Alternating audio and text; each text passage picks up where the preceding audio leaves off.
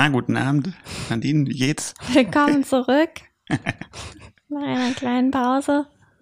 Ja, ich habe äh, mit meinem geilen Staubtuch ganz schön wischen müssen hier auf dem Mikrofon, ehrlich gesagt. Deins war irgendwie hing so halb unterm Tisch hinten, da ging's noch. Aber ähm, ist doch bei guten Serien auch so, dass die Staffel dann ein Jahr später erst kommt. Die nächste.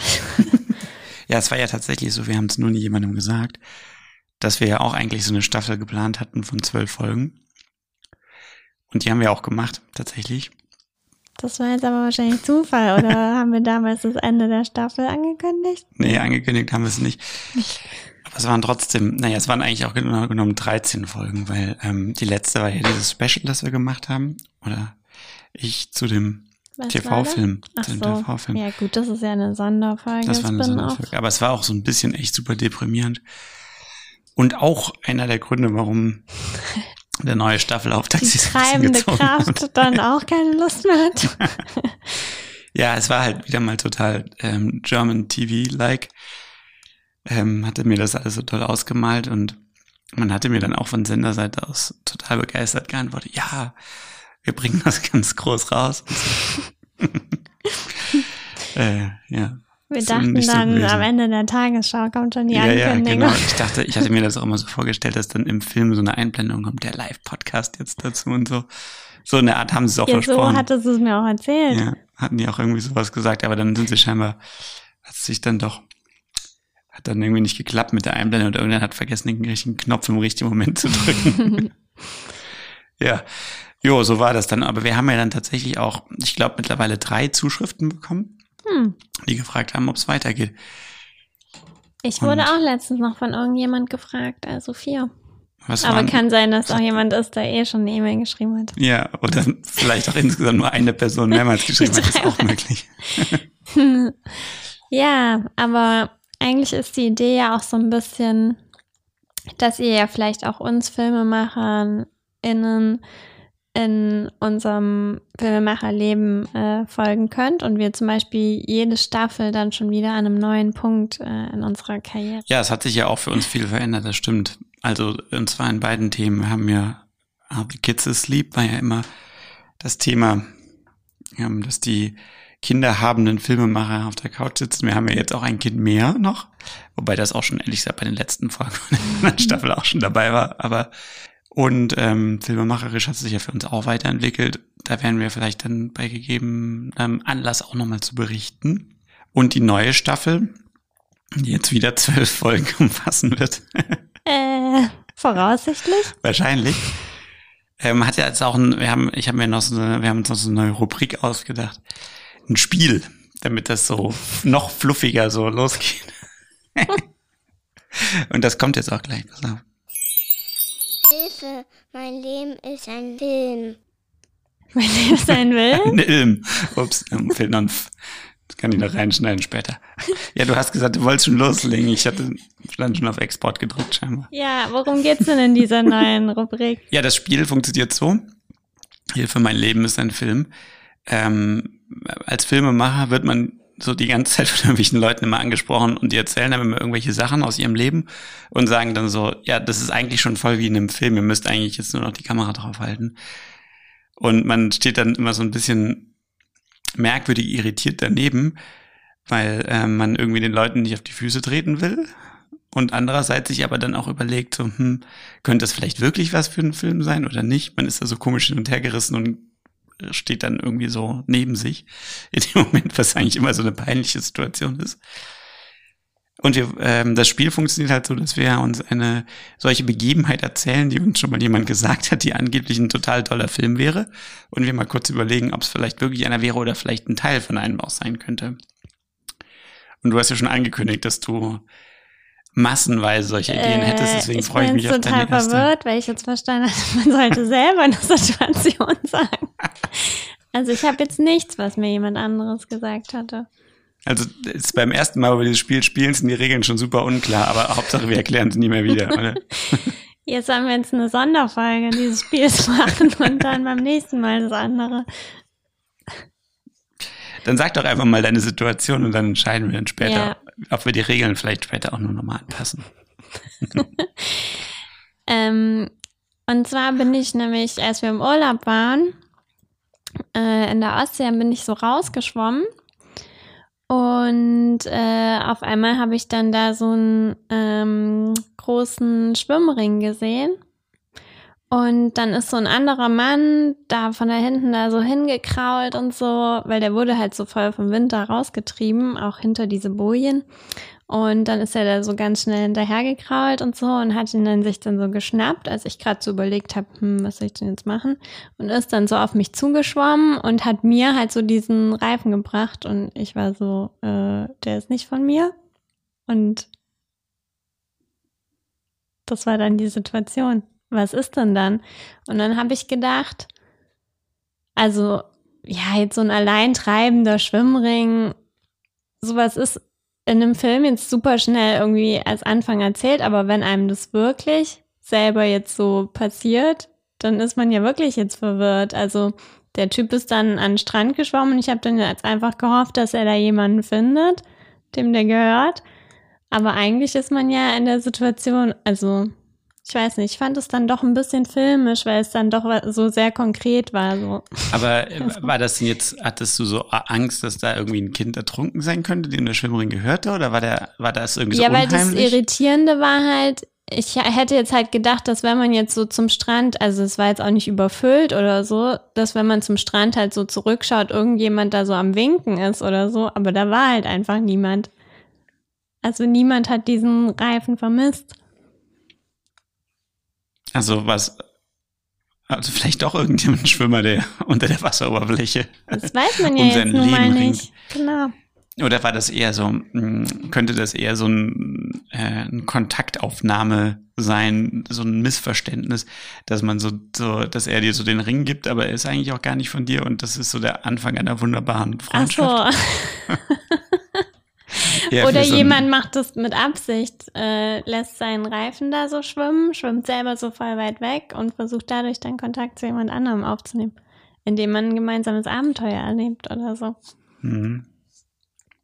Ja, es klingt aber irgendwie so ein bisschen unheimlich, oder? Es ist eher wie so ein Unheim oder ähm, würde, es würde jetzt eher, also es könnte eigentlich beides sein. Es könnte einerseits so ein, so ein Auftakt für so eine merkwürdige äh, Zusammenkommen von so zwei unterschiedlichen Charakteren sein, die so eigentlich gar nichts miteinander zu tun haben und dadurch diese Schwimm Schwimmring-Situation jetzt gemeinsam ähm, in, in, in eine filmische Handlung starten könnten. Oder es könnte auch irgendwie so eine komische, unheilvolle Vordeutung auf irgendwas sein, oder? Was denkst du? Ja, also ich dachte eigentlich eher zweiteres, ja. Hm. Weil was macht man denn jetzt wirklich? Also, ja. Und dann könnte es so weitergehen, dass man dann, wenn man zurück zum Dorf kommt, da irgendwie so äh, Polizei durchfährt, die irgendjemanden suchen oder äh, ähm, die ja, und ich muss ja. So ein Kind vermisst ja, oder sowas. Ja, und ich muss ja immer an diese Situation, die äh, meine Mutter mir da vom Bodensee erzählt hat, denken, wo so alle Menschen so eine Menschenkette machen mussten und dann müssen die so langsam ins Wasser reinlaufen. Mhm. Ja. Ja, ich glaube, was ähm, daran voll interessant ist oder was, was mich so total daran triggern würde, ist ja immer so eine Situation, ähm, also irgendwas total Schlimmes passiert. Das hat man ja in Filmen auch so total oft schon gesehen. Und das passiert ja auch in Wirklichkeit. Aber den, den Moment, der mich eigentlich so am meisten interessiert, ist so dieser Moment, bevor eigentlich also klar, allen klar ist, dass es was total Schlimmes ist. Also wie reagiert sozusagen der, der Mensch, der als allererstes sozusagen dieser merkwürdigen Situation gegenübertritt und wo schnallt er selber, dass er gerade jetzt, jetzt nicht mehr in der Normalität, sondern in sowas ganz krassem irgendwie so gelandet ist. Also wo ist so dieser Umschlagspunkt? Ja, und man kann ja Figuren auch schon ganz gut da charakterisieren. Weil ich bin, glaube ich, auch in solchen Situationen dann immer jemand, der so voll erleichtert ist, wenn es noch eine Person gibt, die da immer so das in die Hand nimmt. Schlimm wird halt, wenn dann niemand anderes ist, weil dann muss man es selber machen. Aber so kann man ja einfach vorgeben, dass man nicht ganz so schnell kraulen kann. Obwohl es natürlich nicht stimmt. Okay, vielen Dank. Also war jetzt quasi die erste Folge unseres schönen Spiels äh, quasi schon ein Riesenerfolg, weil wir schon eine total gute Szene für einen Film, den es noch nicht gibt, haben. Und äh, wir müssen uns jetzt Oder falls wir eine Folge von äh, Letzte Spur Berlin. Das soll doch auch immer so beginnen. Stimmt, mit äh, der letzte, der, der Bürostuhl, der sich noch so einsam dreht. Daran Und musste ich dann halt auch denken, dann dachte ich, oh, vielleicht ist es doch nicht so ein toller Akt. Also insofern würde ich jetzt einfach mal sagen. Hilfe, mein Leben ist ein Film. Ja, aber jetzt kommen wir zu unserem Hauptthema. Das ist ja nicht das Leben ist ein Ilm, sondern ähm, haben, wollen wir uns heute einer Serie annehmen, die jetzt gerade in ihre äh, letzte Runde gestartet war vor äh, einigen Tagen, Wochen, äh, die uns äh, über viele Jahre begleitet hat auch. Und ähm, ja, es sind äh, immer eine be- besonders traurige Situation natürlich, wenn man sich dann so verabschieden muss von allem. Und es geht um äh, die Serie Better Call Saul. They called him Slippin' Jimmy. Slippin' Jimmy with a law degree? I'm on the up and up. From here on out, I'm gonna play by the rules. I don't go looking for guilty people to represent. Who needs that aggravation? Thank you for restoring my faith in the judicial system. You can be on one side of the law or the other. I've known good criminals and bad cops. But if you make a deal with somebody, you keep your word. I'm a humble lawyer, merely trying to ply my trade in an aggressive and evolving marketplace. Wow, you got a mouth on you. Thank you. Schon ganz schön alt, dieser Trailer von 2015. Aber auch interessant, weil da schon so viel vorkommt, was, um was es die ganze Zeit gehen wird.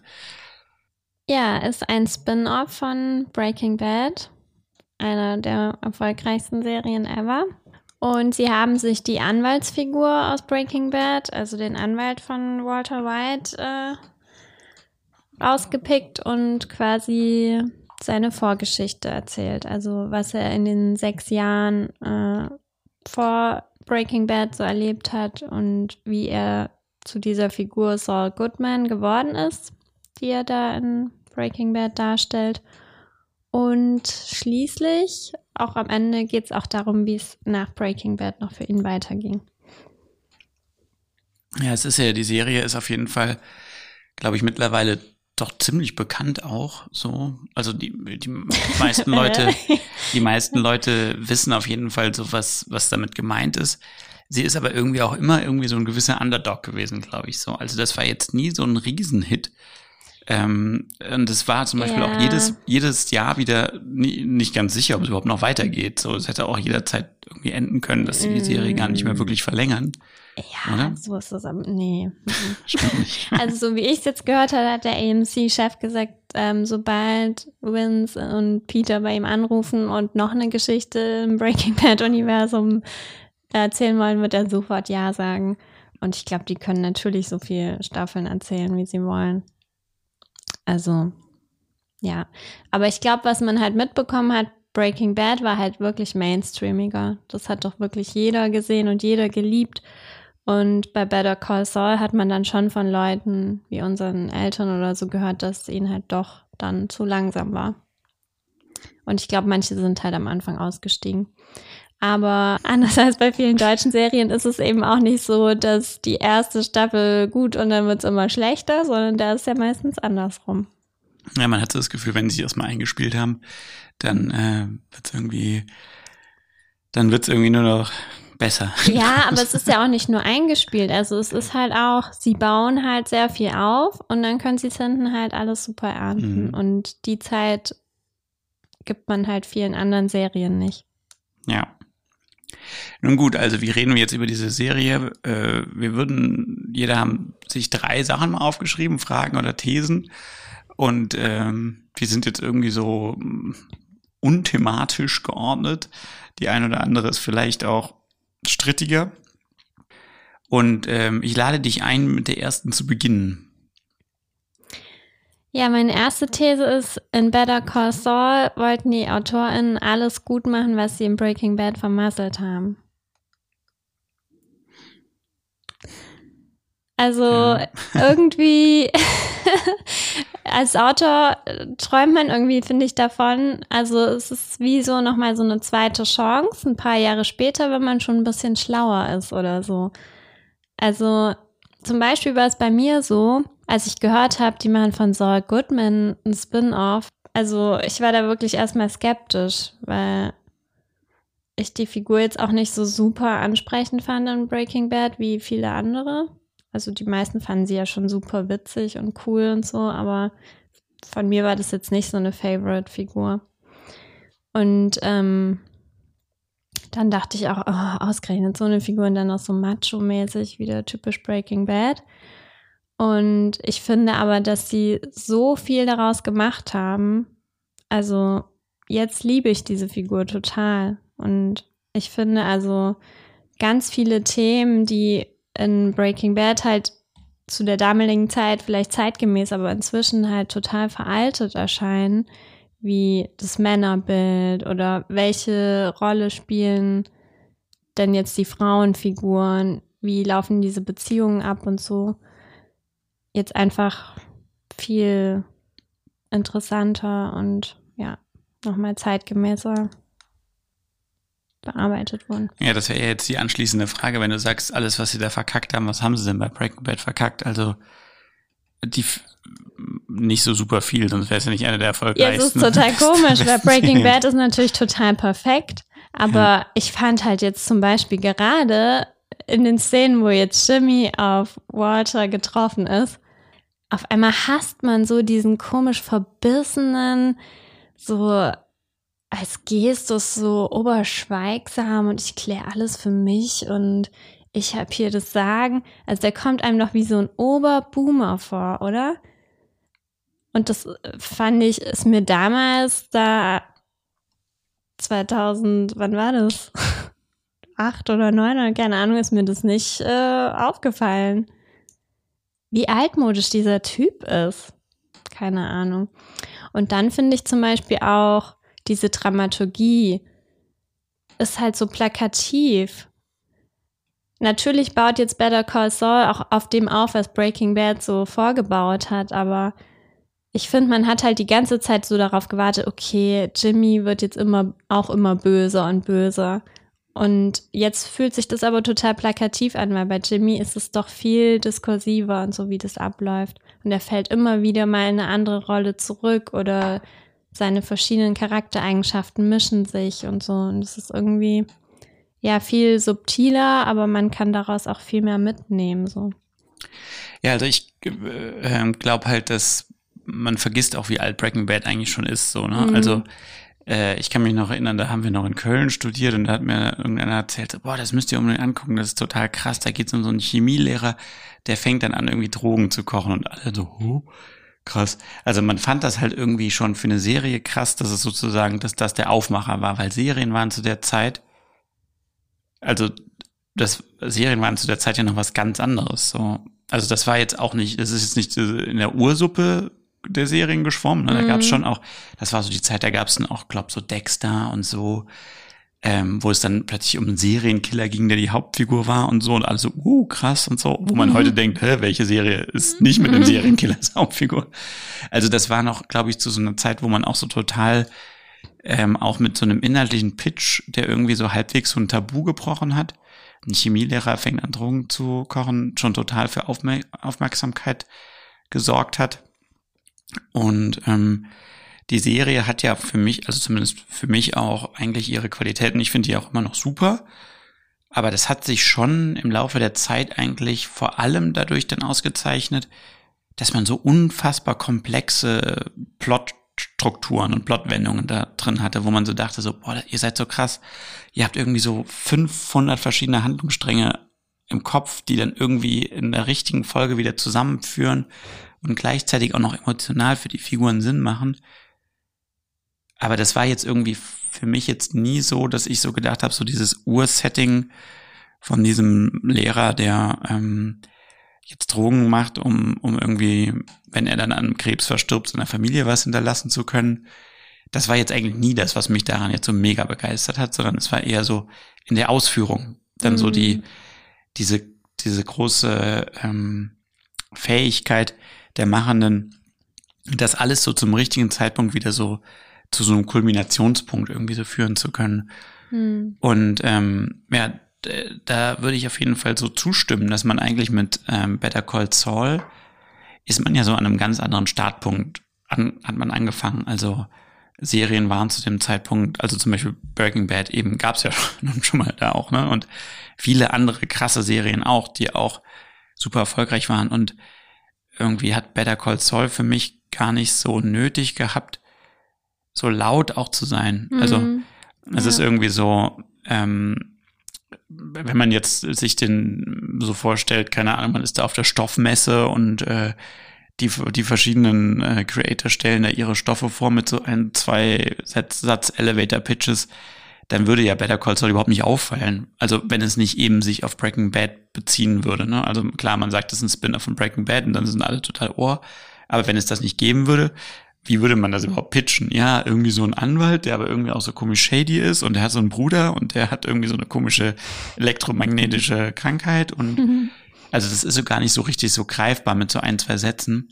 Und das ist, glaube ich, auch so das, was es für mich auch so besonders dann macht, weil man auch vielleicht so das Gefühl hat, diese Serie hätte es wahrscheinlich, wenn es nicht diese Basis gibt, dass sie wegen Breaking Bad sowieso machen dürfen, was sie wollen, hätte es die Serie wahrscheinlich nie gegeben, weil es irgendwie gar nicht catchy genug ist, um bei den ganzen, auf diesen ganzen Märkten überhaupt bestehen zu können und auch beim Zuschauer ja gar nicht bestehen hätte können, weil wie willst du das auch deinen Freunden erzählen, dass die Serie total toll ist, wenn du nur ein, zwei Sätze dafür hast, wenn du die nicht darauf beziehen könntest, dass es sich eben mit Breaking Bad irgendwie zusammentut. Mhm.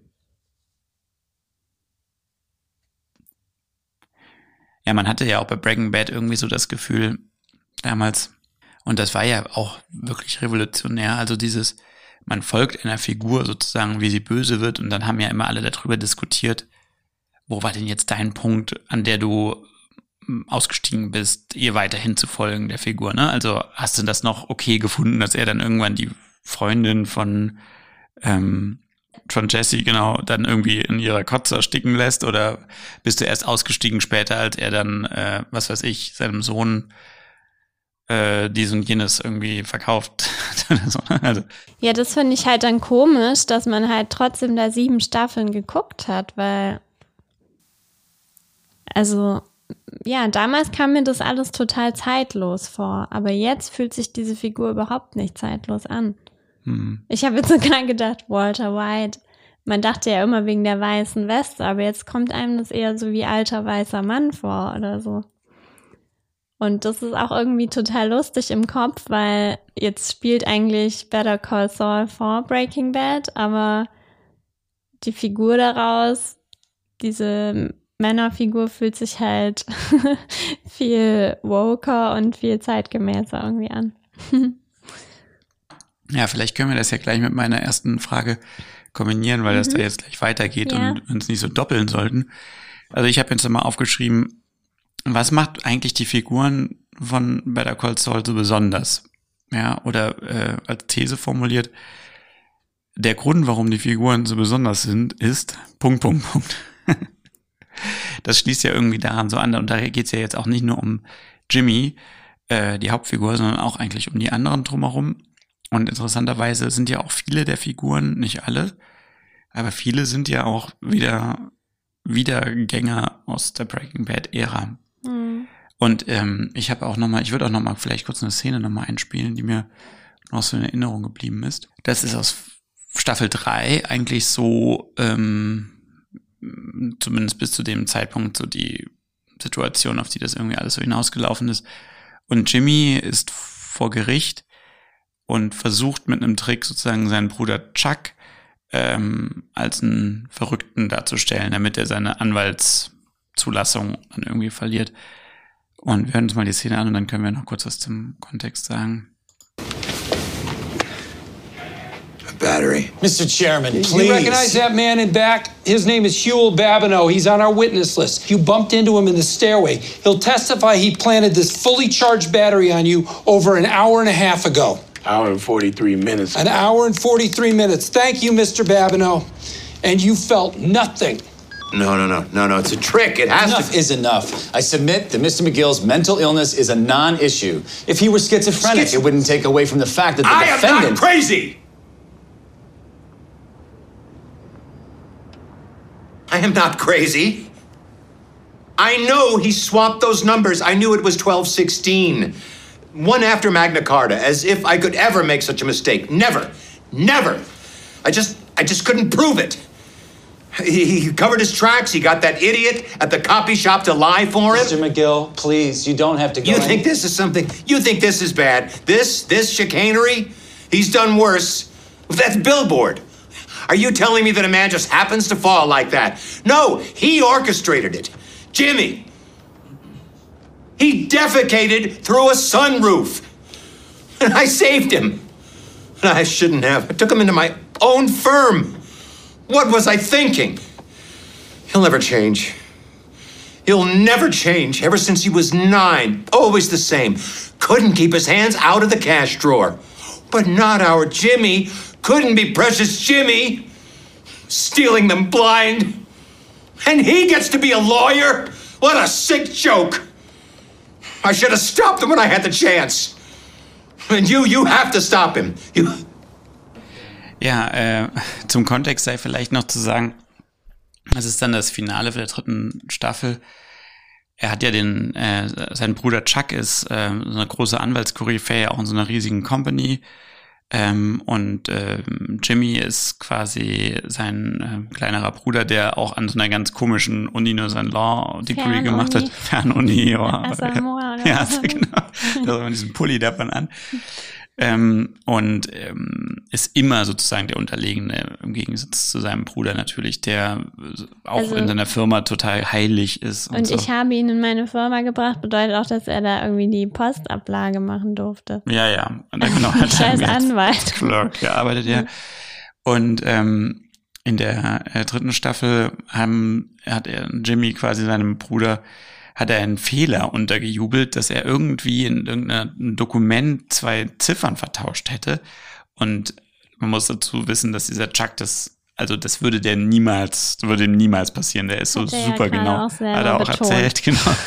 Und ähm, über diese, über diesen Fehler, den er ihm untergejubelt hat, und da hat er noch ganz viele andere Sachen gedoktert, damit es irgendwie äh, dazu kommt, äh, dass, dass Chuck das ähm, glaubt oder, oder er glaubt es ja eben nicht, aber die An das Gericht äh, hat halt sozusagen diese, diesen Fehler dann bemerkt.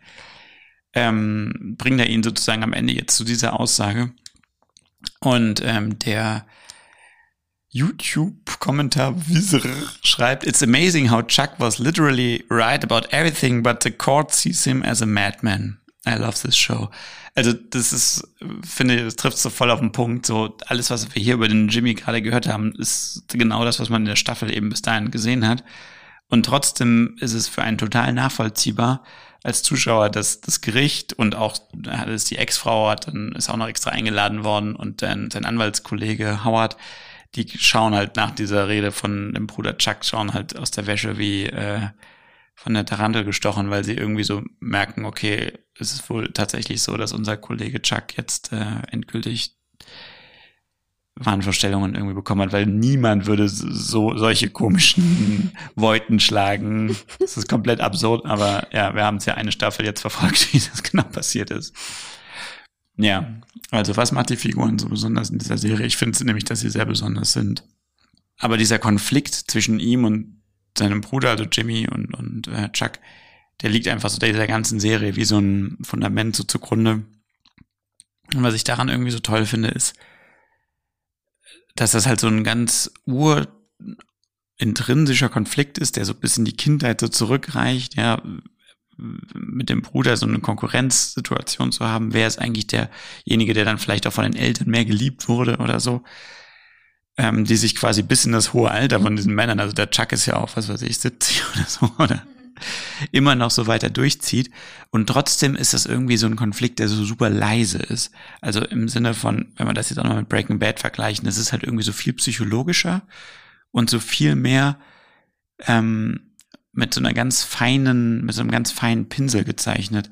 Es ist eben nicht so der Chemielehrer, der halt ähm, der irgendwie immer missachtet wurde und jetzt irgendwie endlich äh, in seiner Drogenküche irgendwie erkennt, dass er doch irgendwie eine Potenz als Mann oder sowas hat, sondern es ist sowas ganz fein gezeichnetes zwischen so zwei Brüdern, die sich irgendwie auf eine total krasse Art auch trotzdem so voll lieben, weil das ist äh, auch bei dem ganzen Mist, der passiert zwischen denen, die kommen dann irgendwie doch auch immer wieder irgendwie so zusammen und man weiß auch so am Ende des Tages, ist auch Jimmy, seinem älteren Bruder, immer irgendwie so, also er wünscht sich eigentlich nichts mehr als sein Bruder, dass er ihm einmal so ernsthaft auf die Schulter klopft und sagt, ja, Jimmy, du bist irgendwie gut oder so. Also du hast es irgendwie gut gemacht. Und das ist irgendwie so ein krasses Bedürfnis, dass man das als Zuschauer, man kann das irgendwie so einatmen und irgendwie so mitgehen und da, dadurch kommt einem diese Figur von Jimmy auch so unfassbar nah, meiner Meinung nach, weil man dieses Dilemma so mitvollziehen kann, dieses psychologische. Mhm. Also man verzeiht ihm so viel, weil diese ganze Aktion und dass das sogar am Ende ja Chuck in seinen Selbstmord treibt und so, ist ja eigentlich total krass. Aber ich weiß noch, dass man zu dem Punkt, also in gewisser Weise tat einem Chuck leid, aber auf der anderen Seite war man trotzdem auch auf Jimmys Seite und konnte irgendwie verstehen, dass er sich so seinem Bruder gegenüber verhalten hat, ähm, aus der Psychologie seiner Figur heraus. Ja, ja es ist halt irgendwie sowas, wenn wir jetzt äh, in unserem Drehbuchalltag mit, ähm, werden wir damit so Tabellen konfrontiert und schreibt man hier Want und Need der Figur auf und ähm, am besten schön klar und welches Tier wäre deine Figur und so. Also wenn man sich das halt jetzt anschaut, finde ich bei so einer Serie hier, da merkt man einfach, wie limitierend oder, oder wie schwer wäre es auch diesen Autoren jetzt hier gefallen, das in so eine komische Tabelle einzutragen, weil es ist eben nicht so, dass man das eben jetzt mit so zwei, drei Federstrichen beschreiben könnte, sondern es ist wie so ein ganz tief darunter liegendes Gefühl, bei dem die Autoren, so denke ich, einfach das so ganz stark verstanden haben und dem so gefolgt sind, ohne dass man das jetzt einfach so auf irgendwelche Zettel schreiben hätte können und an irgendeine Wand kleben oder so. Also das ist, ich finde, das ist so ganz weit weg von diesem ähm, oft synthetischen, was, was so eine Drehbucharbeit mit so Tabellen und, und so, so Keywords, ja, irgendwie dann so mit sich bringt, ja, ja, was ist denn jetzt deine Backstory Wound, ja, mhm. bitte mal kurz in, in einem Satz erklärt und auch in, in einer Szene später im Film irgendwie so gezeigt. Das gibt's hier nie, ne, es gibt nie so diese eine krasse Sache, wo der Bruder jetzt einmal ihm, was weiß ich, ja, nee, das doch, ist irgendwie. Das gibt's schon. Der hat doch irgendwie, als die Mutter ähm, gestorben ist, hat er doch ähm, Jimmy verschwiegen, dass sie, was sie über ihn gesagt hat. Ja, weil die Mutter hat eigentlich Jimmy als Lieblingskind gehabt und Chuck war beim Sterbemoment dabei. Er, als sie gestorben ist, ja. genau. Ja, aber was für eine abgefuckte Backstory soll das denn bitte schön sein? Also das würde mir ja ein Redakteur nie durchgehen lassen. Ich weiß, die aber das ja war dann, für mich die ganze ja, Zeit dann immer ja, die Erklärung. So, ja, ja was ist ein Chuck für ein Arschloch? Also gut, Pech gehabt. Also genau, in dem, in dem Moment, wo die Mutter stirbt, hat sie irgendwie gesagt, was hat sie gesagt? Hat sie ihn verwechselt mit dem Namen? Hat sie gedacht, Jimmy wäre bei ihr? Oder war das? Ja, sowas? und irgendwie, dass sie Jimmy liebt oder irgendwas. Und Jimmy fragt ihn ja später, ob sie irgendwas noch gesagt und hat. Er sagt und so. dann halt nein. Und dann sagt er nein. Und ja, also diese Backstory wund wie, also ich finde sie auch super natürlich. Aber das wäre ja was, was dir jeder Redakteur so in der Luft zerreißen würde, weil es ist ja noch nicht mal so, dass Jimmy das weiß wenn sie, wenn er es ihm einfach nur verschweigt. Das ist ja, ja nur der erfährt es ja nie. Nur genau, der, der Zuschauer, Zuschauer weiß das. Ja das ist ja eigentlich nicht was eine Backstory Wound. Also wenn wir von der Backstory Wound mit einem Redakteur sprechen, dann wollen die ja immer sowas hören wie, ja, es kam dann, äh, da, da hat doch der Bruder hat doch was mit der Frau von dem angefangen und so und äh, oder keine Ahnung, der der Vater ist umgebracht worden von dem Bruder. Also sowas wollen die dann so als Backstory Wound hören. Und hier merkt man, mit was für mit was für feinen Dosierung man da irgendwie so vorgehen kann, wenn man halt irgendwie das, das Selbstvertrauen und auch das Vertrauen scheinbar der Verantwortlichen auch darauf bekommt, dass man das schon trotzdem später auch schnallen wird. Hm. In dem Fall charakterisiert es ja eigentlich auch mehr die Wunde von äh, Chuck. Also seine tiefe Eifersucht halt seinem Bruder gegenüber, weil Chuck ja immer denkt, ich mache doch alles richtig, ich bin doch der Gute und wieso lieben immer alle Jimmy? Ja. Ja. Ja, also man kann bei diesem Brüderpaar jetzt auch nicht so einfach sagen, er ist der Böse und er der Gute oder so.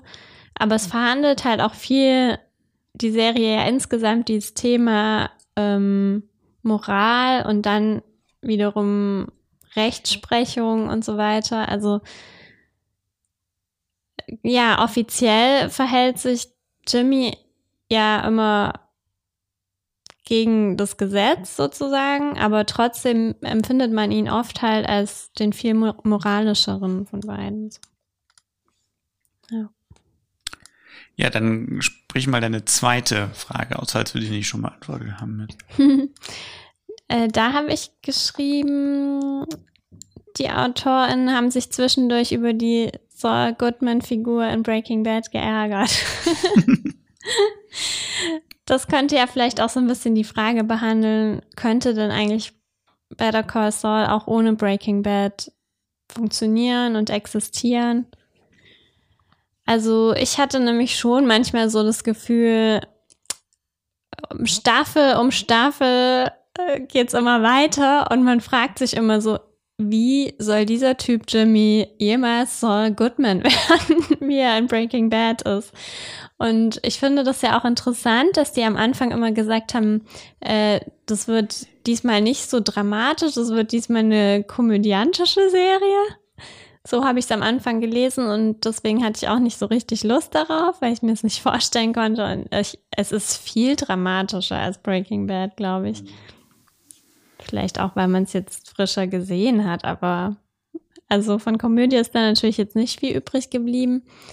Und ja, es hat schon so einen lakonischen Ton man, manchmal und also auch gerade mit seiner Musikgestaltung und so sind die ja so ganz ähm, äh, antidramatisch. Also die zeigen, die kommt ja ganz oft so, so wirklich so wie so super heitere, fast Schlager, ja, Weltmusik, äh, die einfach dann so ganz oft auch in so einem totalen Kontrast zu dem steht, was da eigentlich dann so krasses gerade ja, passiert. Ja, das habe also, ich bei dem Trailer gerade auch wieder so gedacht. Also auch wieder so zum Thema welches Genre wollt ihr denn jetzt erzählen?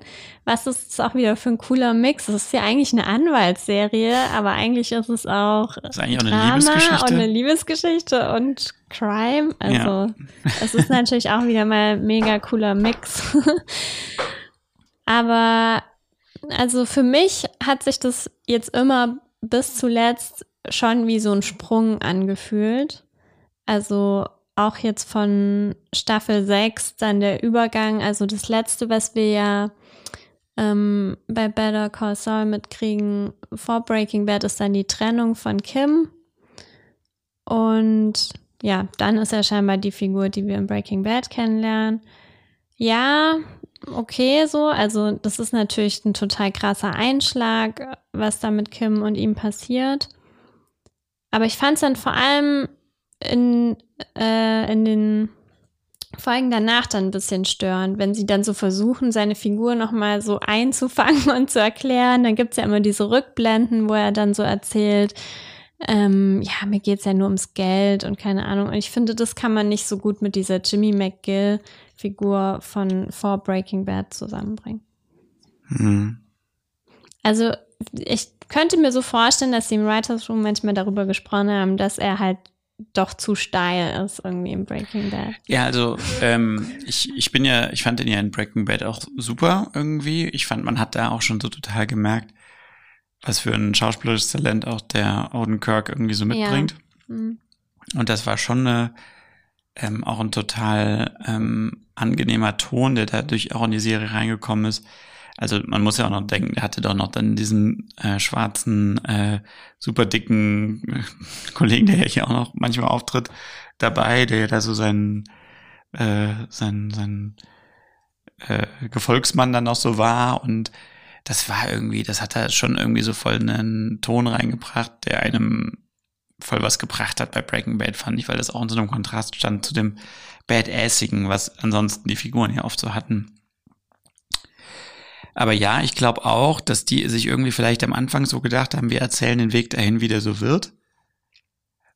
könnte ich mir vorstellen, aber am Ende ist dieser Sprung von der letzten Situation zu, zu der Breaking Bad ist trotzdem riesengroß.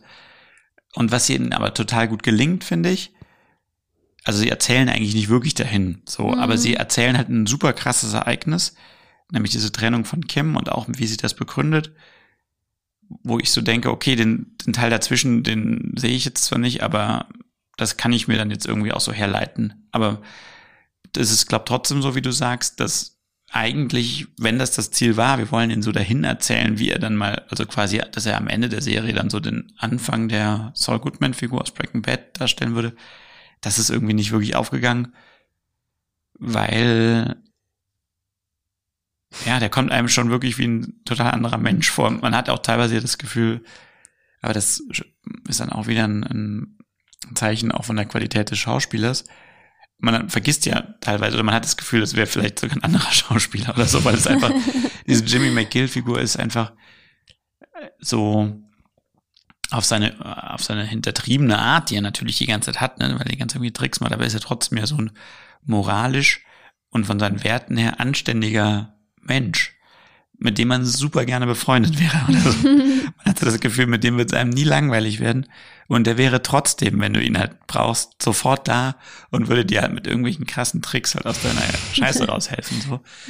Und ähm, das ist halt irgendwie bei Saul Goodman halt total anders, finde ich. Der würde einem halt auch helfen, aber immer irgendwie so, wenn, weil es dann für ihn um Geld geht oder weil er dann Mhm. irgendwie noch ähm, noch geilere TV-Spots schalten könnte danach oder so. Und das ist halt bei Jimmy McGill ja irgendwie gar nicht. Ja, der ist ja ja. wirklich so, also Geld spielt für den irgendwie keine richtige Rolle oder so, oder nur um irgendwie das Büro mit Kim zusammen mieten zu können. So weil viel er, Geld braucht. Genau, weil er halt ihr endlich mal auch was zeigen will, dass er irgendwie auch was kann oder so. Hm. Ja, über Kim müssen wir auf jeden Fall auch noch sprechen, sonst reden wir die ganze Zeit nur über die Männer der Ja. Serie. Kommt dann noch bei der Kommt dritten noch. These, aber ja, hätte es auch ohne Breaking Bad funktioniert. Also ich glaube, die haben sich, vielleicht haben die das auch am Anfang mit der äh, Elektrosensitivität oder so auch alles eher ein bisschen absurder oder skurriler aufgestellt, aber dann haben sie sich wahrscheinlich doch in die Dramatik der Situation verliebt oder ja.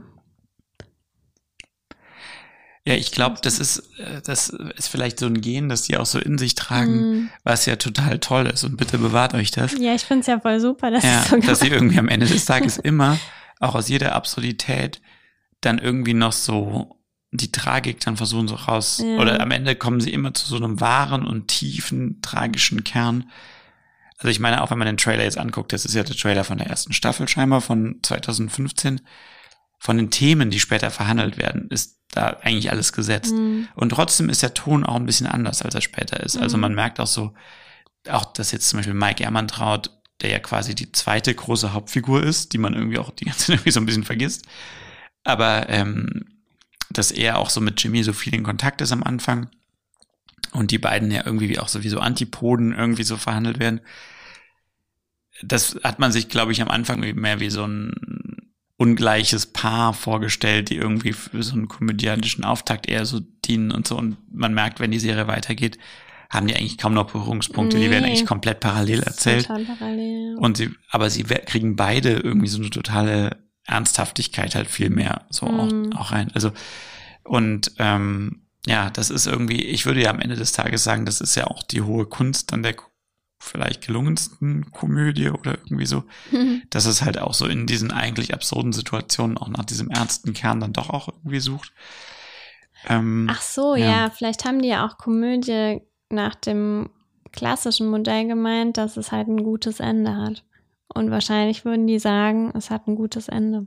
ja, hat es auch. Ja. Also Jimmy ist am Ende sozusagen ja rechtschaffen oder so. Das im Gegensatz halt dann zu Breaking Bad. Ja. Ja. Okay, stimmt. Also im Gegensatz zur Tragödie. Also die meinen eher im aristotelischen Ja, genau. Sinne eine Komödie. Gut, ist die Frage, ob die Redakteure das dann auch so gesehen hätten, aber Ja.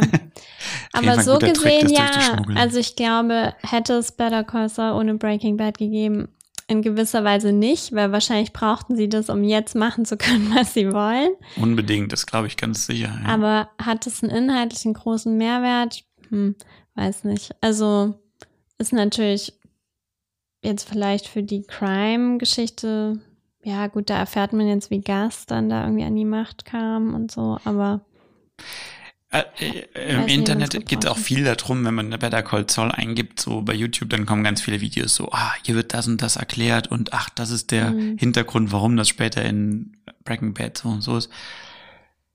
Also mich interessiert sowas immer gar nicht. Ich finde sowas super unwichtig und für mich aus könnte das auch dann auch gar nicht wirklich zusammenpassen. Das wäre mir dann auch irgendwie egal oder so.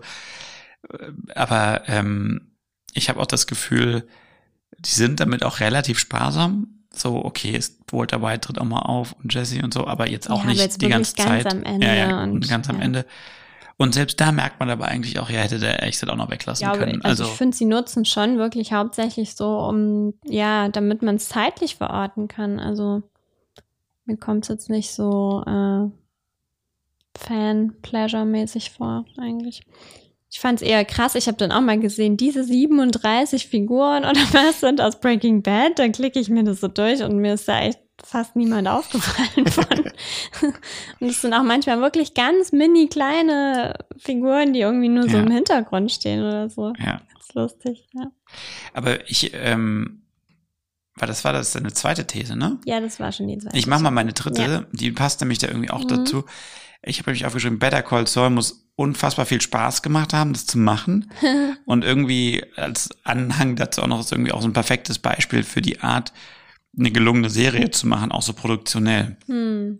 Und was ich damit meine ist, ähm, die hatten ja im Grunde genommen eine total geile Grundsituation, nämlich dass sie irgendwie schon sieben Jahre oder, oder wie viel hat Breaking Bad haben sie schon mit einem total krassen Kollegenstab so zusammengearbeitet. Hm. Und sie konnten sich ja quasi aus diesen Leuten dann auch wirklich die raussuchen, bei denen sie wussten, mit denen wollen wir irgendwie weitermachen. Die sind Ja. cool, die sind auch nett. Auch die können.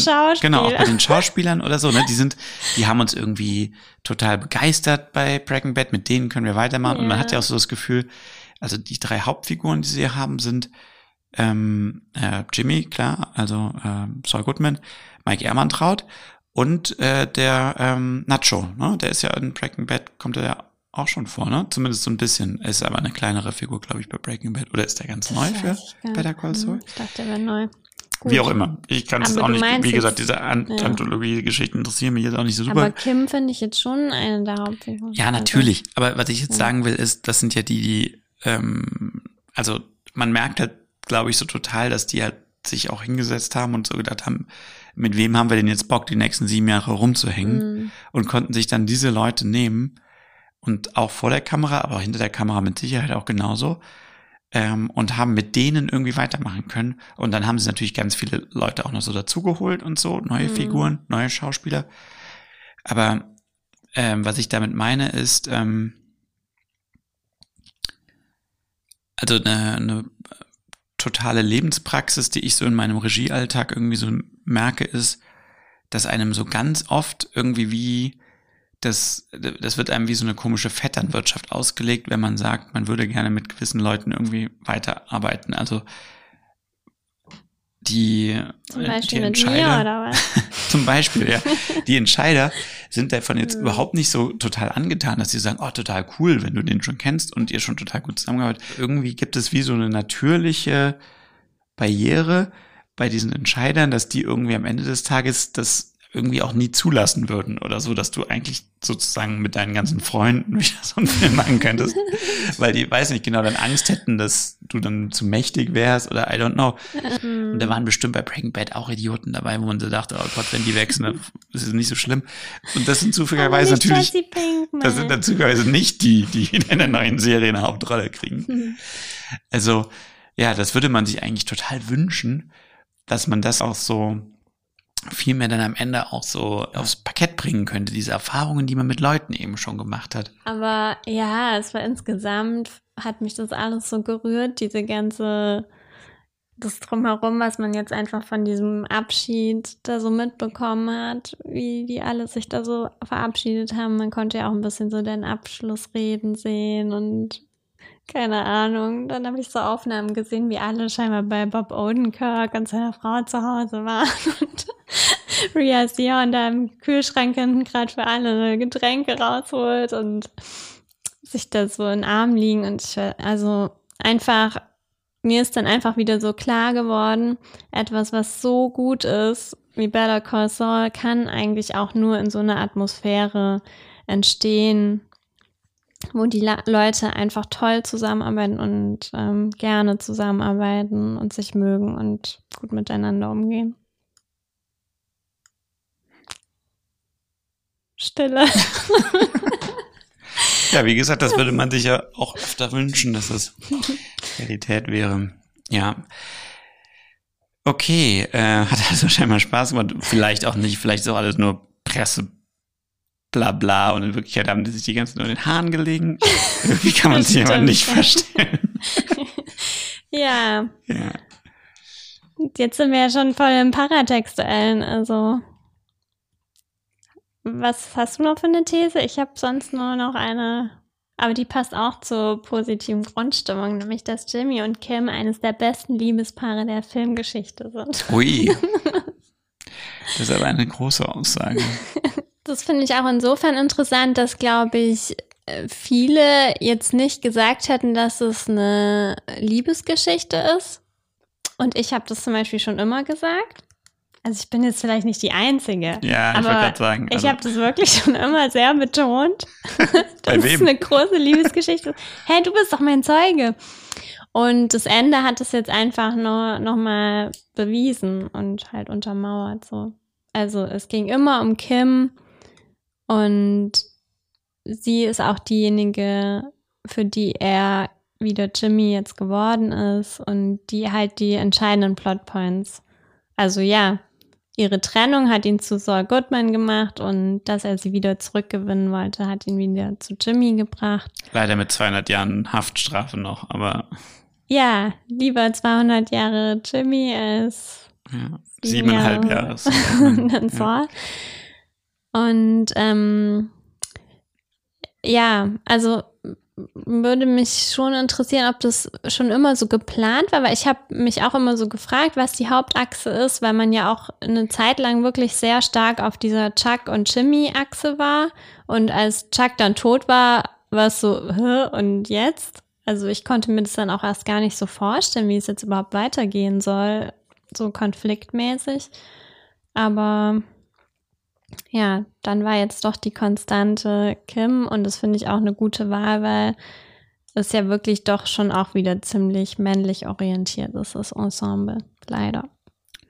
Ja, und wenn du eben gesagt hast, sie haben so aus Breaking Bad irgendwie so gelernt. Breaking Bad hat ja eigentlich, finde ich, keine starke Ebene der Liebesgeschichte. Also es gibt zwar mhm. bei ihm, er hat ja auch die Frau und ja. ähm, das ist jetzt auch ich finde das jetzt auch nicht schlecht, wie die das gemacht haben. Aber es ist auf jeden Fall keine treibende Kraft, diese Liebe zwischen den beiden, die, die ihn irgendwie so durch diese Geschichte treibt. Ähm, sondern es ist ja sogar in den ersten Staffeln eigentlich noch total so äh, althergebracht. So die Frau darf irgendwie nicht rausfinden, dass der Mann irgendwie so Geheimnisse hat und so. Und mhm. ähm, das kommt einem ja irgendwie so voll altmodisch sogar noch vor. Und dann später wenn sie dann das mit erfährt, dann ist sie ja dann eher so eine Komplizin für ihn. Mhm. Aber jetzt nie, wie wir das ja zwischen Jimmy und Kim erfahren, auch in so einem, in so einer positiven Art und Weise, sondern eher, sie ist ja, also bei Breaking Bad ist sie ja dann irgendwie so viel mehr irgendwie so komisch getrieben mhm. und, und will die Familie schützen und irgendwie sowas. Aber bei Kim und Jimmy, ich meine, diese Trennungsszene ist einfach auch so, die geht irgendwie so tief rein, bei mir zumindest, weil die irgendwie auch so was Wahrhaftiges hat und auch so das Thema dieser Serie so toll verhandelt, wenn sie ihm sagt so, es ist der größte Spaß meines Lebens, aber es kommen dabei Leute zu Schaden und wir sind, wir, wir sind schlecht füreinander sozusagen. Mhm. Also wir können nicht unseren Spaß auf Kosten von anderen irgendwie so ausleben. Und da ist halt dieser Spaßgedanke ist ja total stark drin auch. Also das hat eine total positive Konstante und ich kann mich auch noch an unsere Gespräche erinnern, wenn man dann irgendwann gemerkt hat, so, okay, Kim wird voll die wichtige Figur und so. Dauert ja auch ein bisschen, bis man das irgendwie so wirklich merkt. dass man sich so fragt, okay, was passiert mit der, weil die ist ja bei Breaking Bad nicht mehr dabei und dann war man so voll drauf und dran, okay, die muss umgebracht worden Oh sein und so, ne? nein, Ja, ja. Aber ich finde, als die Serie dann weiterläuft, war man sich irgendwie eigentlich schon ziemlich klar, nee, das würde gar nicht dazu passen, dass die jetzt umgebracht wird. Also man hat ja nie wirklich jetzt so richtig das Gefühl, dass Jimmy oder Kim oder Mike Ehrmantraut, gut, diese kommen ja später auch nochmal vor, jetzt so tatsächlich in Todesgefahr sind, sondern irgendwie sind, ist dieses Hero Shield der Geschichte, der Erzählung, ist ja recht stark so um die, ne? Also, dass man irgendwie so denkt, das würde irgendwie nicht zum Ton der Geschichte passen, wenn jetzt Kim plötzlich da irgendwie so blutend aus dem Kopf irgendwie am Teppich liegen würde. Ja, also in den ersten Staffeln habe ich schon gedacht, dass sie stirbt und dass er deswegen Saul Goodman geworden ist.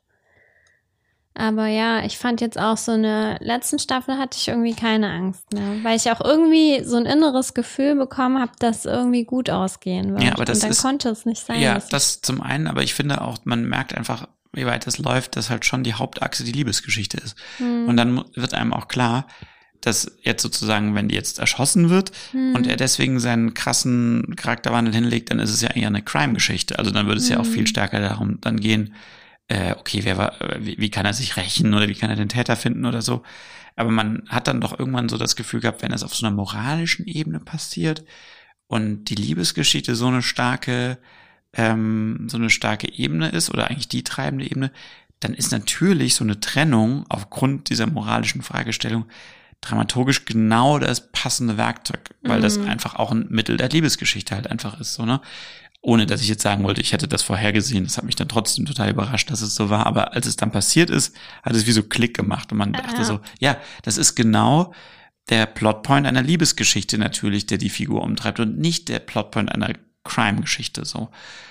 Und ähm, ja, Aber ja, sie haben es halt wunderbar verbunden, weil der Punkt der Trennung, sie haben da einfach genau den richtigen Punkt irgendwie gefunden. ja. Und es ist ja auch interessant. Also sie sagt ja, wir sind schlecht füreinander, wir sind dadurch, dass wir zusammen sind, sind wir so schlecht. Aber eigentlich ist es ja irgendwie auch andersrum, weil wenn sie nicht mehr dabei ist, dann ist Jimmy irgendwie verloren. Also ja, ja. eigentlich haben sie sich gegenseitig, zumindest moralisch, glaube ich, auf der guten Seite gehalten. Aber ja, weiß man nicht. Ja. Ja, ja, und das ist wirklich natürlich auch meisterhaft gemacht, dass man so das Gefühl hat, diese Crime-Geschichte, die ja ganz lange dann irgendwie auch ein Stück weit parallel läuft und eher für mich so den Aspekt hatte, okay, hier wird jetzt die Vorgeschichte von Breaking Bad so ein bisschen aufgerollt und wieder die Mafia-Strukturen funktionieren Mhm. und so. Aber für den entscheidenden Moment kreuzen sich dann halt diese beiden Ja. Stränge so, ne? Und ähm, ja, und es ist dann ja auch auch natürlich total, ja, da sieht man natürlich Gil, äh, Vince Gilling, Peter Gould, sie machen dann halt sozusagen nicht den Tod von Howard selbst zu der großen Situation, sondern die Situation, dass die dann zu der Frau von Howard gehen müssen und sie quasi über die Umstände anlügen müssen. Das ist eigentlich der Punkt, den, den, der für Kim dann Hm. der Moment ist, wo sie sagt, so ab hier können wir nicht mehr weitermachen. Also, wo man auch merkt, das ist ja auch wieder auf einer total reduzierten, also das ähm, wenn man das an die Wand malen würde, würde man natürlich sofort sagen, ja, der, der Kopfschuss von Howard ist natürlich der viel krassere Moment und der, der viel lautere und so. Ja, aber wenn man eben psychologisch denkt und wenn man eben auch auf das Thema der Moral eben so weit nach vorne stellt, was ist gut und was ist böse, dann ist der Moment, die Frau darüber anzulügen, moralisch der verwerflichere Moment, weil der halt auch total bewusst passiert, so während der Tod von Howard ja offensichtlich die selber auch total so schockiert hat und so. Und das ist einfach, finde ich, total Ja, klug aber trotzdem denken sie sich, gemacht, glaube so. ich, schon auch über die Situation, dass sie auch schuld sind, weil durch sie eben Howard zur falschen Zeit am falschen Ort ist. Und ich glaube halt auch, dass Kim auch bewusst wird, was das manchmal dann für krasse Auswirkungen hat, wenn man selber sozusagen ja Spaß haben will oder da seine Tricks macht und das halt einfach außer Kontrolle gerät. Ja. Ja, ähm, ich komme zu meinem letzten Punkt, der passt auch total gut zum Ende. Ähm, weil ich habe nämlich gelesen, dass es äh, so eine Liste gibt, gibt viele Listen davon, aber eine war jetzt hier von äh, BBC, die 100 besten Serien der aller Zeiten des, des die letzten und diesen Jahrhunderts. Und da ist sie auf Platz, bei der Call Saul auf Platz äh, was, was, 23 gelandet. Ich Was denn auf Platz 1? Ähm, The Wire Okay. Und wo ist dann Breaking Bad? auf Platz 3. Ah ja. Tatsächlich, also ist doch noch deutlich höher Breaking Bad eingestuft. Es sind aber auch ein paar Sachen dabei, wo man so fragt, so, hm, okay, gut. Zum Naja, Beispiel Mad Men, find, also ist auch voll überbewertet, finde ich, aber okay. Weil es auf Platz 2 ist. ja, ja, gut. Mhm. Für uns ist, glaube ich, immer, dass man mit den Figuren mitfühlen kann, halt so total. ja, Für uns beide, glaube ich, so Top 1 oder so. ja. Deswegen. Ähm, ist ja auch mal egal, wir müssen Ja. uns ja nicht über die Platzierung streiten, aber ähm, würde man sagen, ist es denn gerechtfertigt, das zu sagen, dass es eine der besten Serien aller Zeiten ist? Weil da würde ja jetzt auch noch mehr reinspielen als nur das Drehbuch, ne? wie es geschrieben und ge ge ge konzipiert ist, sondern auch wie es gemacht ist, so, ne? Auch sehr stark. Und da muss ich halt sagen, also ich finde, natürlich finde ich das gerechtfertigt, dass auf dieser Liste ist, ja klar.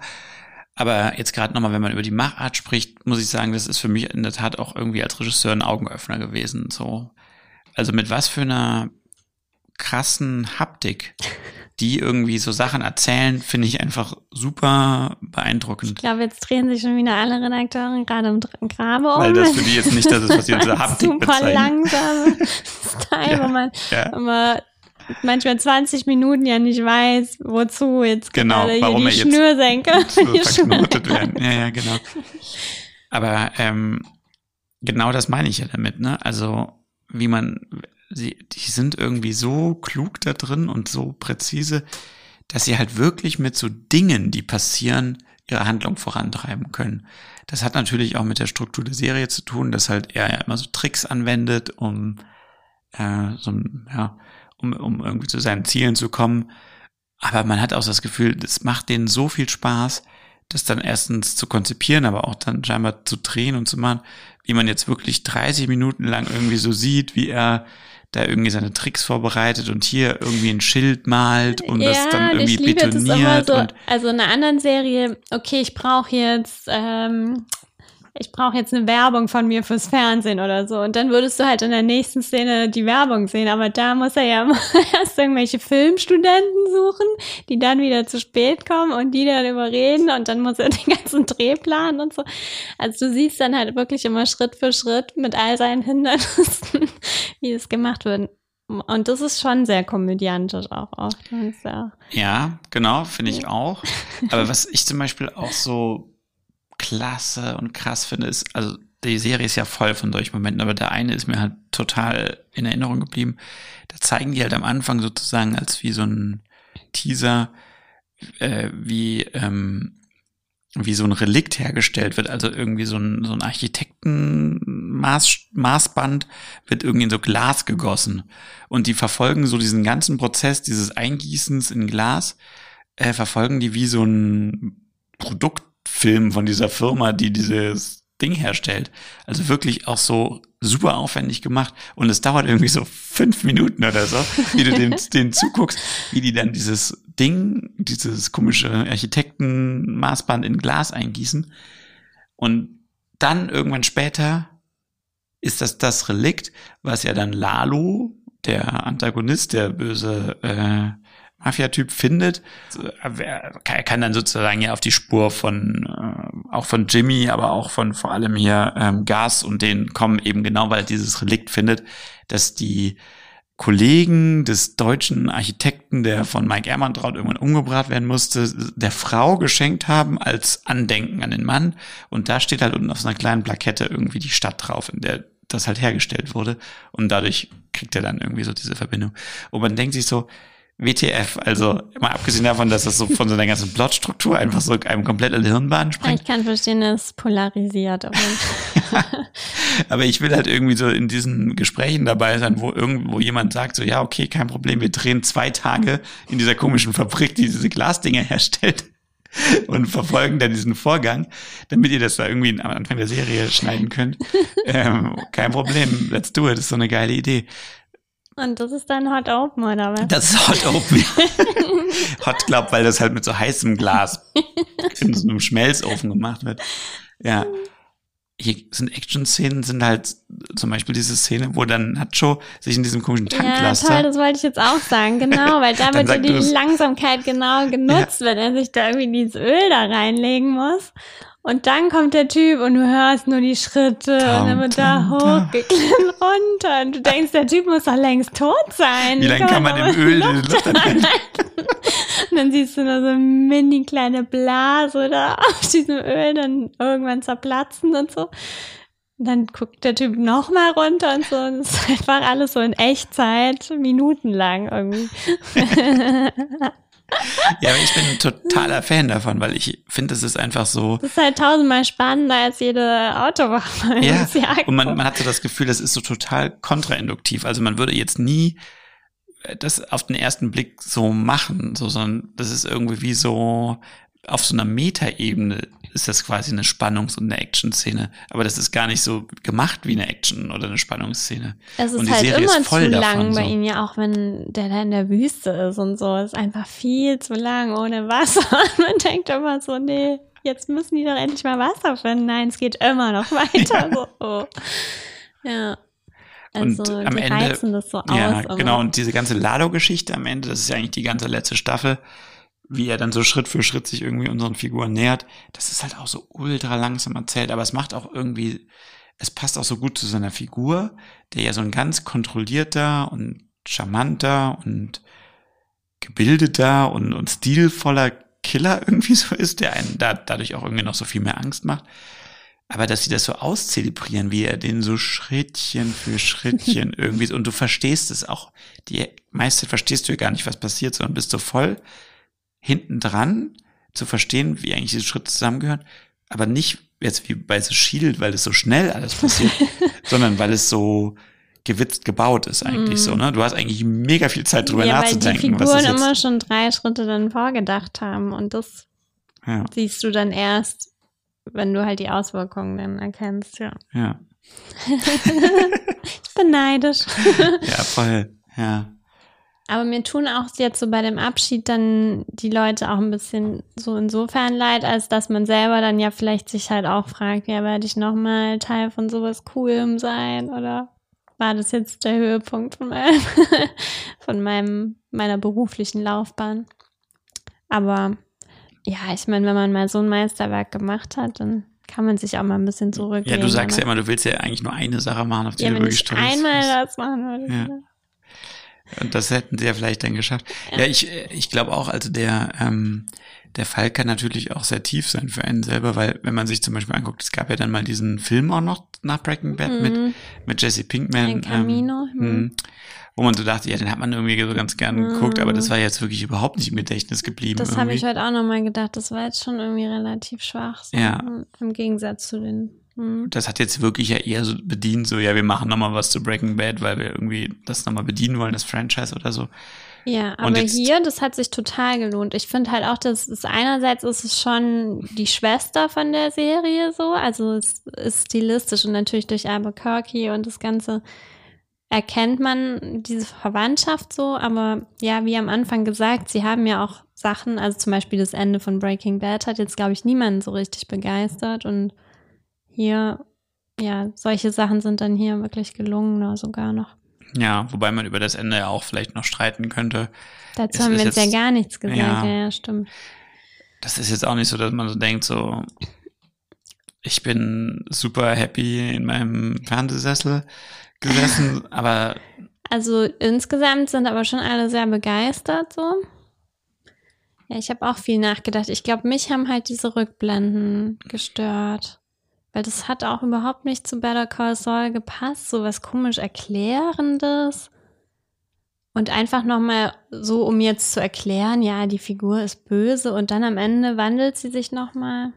Also ich hätte, glaube ich, die Rückblenden nicht gebraucht. Ja, um ich das hatte, das haben wir aber auch ja schon mal diskutiert. Ich fand halt auch die Situation von Kim sehr merkwürdig. Also, in der Ja. sie da so erzählt wird. Also, Kim Das war aber eher Wexler. das Problem der vorletzten Folge. Ja, Hm. das ist so eine coole Figur. Die würde doch nicht in tausend Jahren da mit so einem komischen Erdbeer-Willy zusammen da über die Ja. Mayonnaise sich äh, in so einem Leben, wo sie über die Mayonnaise diskutieren, leben und mit irgendwelchen komischen Frauen da über Törtchen und wie, also das war wirklich wie so eine, ähm, so ein, als wäre das so eine absurde Welt oder so, aber Kim Wechsler, die man da so kennengelernt hat, selbst wenn sie sich jetzt irgendwie von äh, Jimmy, weil das alles zu böse war und so abgewendet hat, aber doch nicht, da landet die doch nicht da. Also dann lebt die dann lieber allein irgendwo äh, auf, äh, auf in Ja. irgendeinem Trailerpark. Das finde so. ich auch. Ja, gut, dass wir das echt nochmal ansprechen, weil.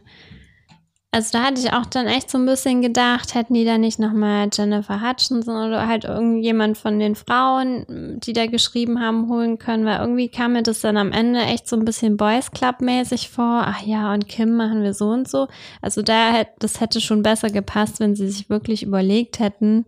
Also sie wollen ja natürlich auch erzählen, ohne Jimmy ist Kims Leben auch ja, also dann fehlt halt vielleicht dieser Spaßfaktor oder was weiß ich, aber ich glaube, da hätte man schon noch mal was glaubwürdigeres finden können. Ja, zumal die Serie ja sonst durch so eine Präzision Ja. auffällt, ne? Also wie wir jetzt eben diese Szenen mit, äh, mit den Brüdern und so, das ist ja so wirklich mit dem, mit dem Skalpell äh, geschnitten. Hm. Und, und dann hat man so das Gefühl, ja, das ist jetzt äh, der, der, der Erdbeer-Willy, der mit der Mayonnaise da um die Ecke kommt und so, das ist halt, äh, Ich konnte das ist es halt gar so ein nicht grober glauben. Pinsel. Ich dachte die ganze Zeit, da kommt jetzt irgendein Twist oder so und dann so, das soll jetzt wirklich ihr Leben sein und es ist halt echt so voll auf die Zwölf, da ihr Job und alles. Also, nee, geht gar nicht. ja. Aber man verzeiht es denen natürlich, ist dann einem auch wurscht. den Meistern. Ja, ja. Hätten sie ja vielleicht, ähm, ach so, nee, besser nicht uns angerufen. Ich hätte auch noch. besser nicht uns angerufen. Äh, nee, danke.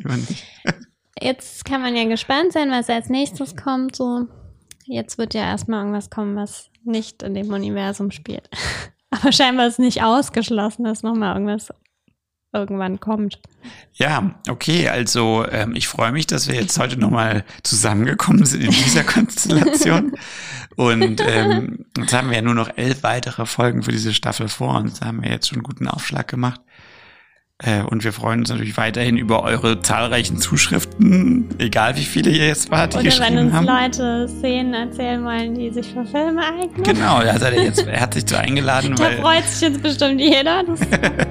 Ja, also, oder wenn Leute uns das jetzt erzählen, die können uns das ja dann sozusagen auf so eine ironische Art erzählen, dass man das für den Podcast ja dann auch verwenden könnte, wenn wir es dann nicht für einen echten Film nutzen wollen. ja. Bleibt gesund, ja, schön zurück zu sein. kommt gut ins neue Jahr und bis bald. Tschüss.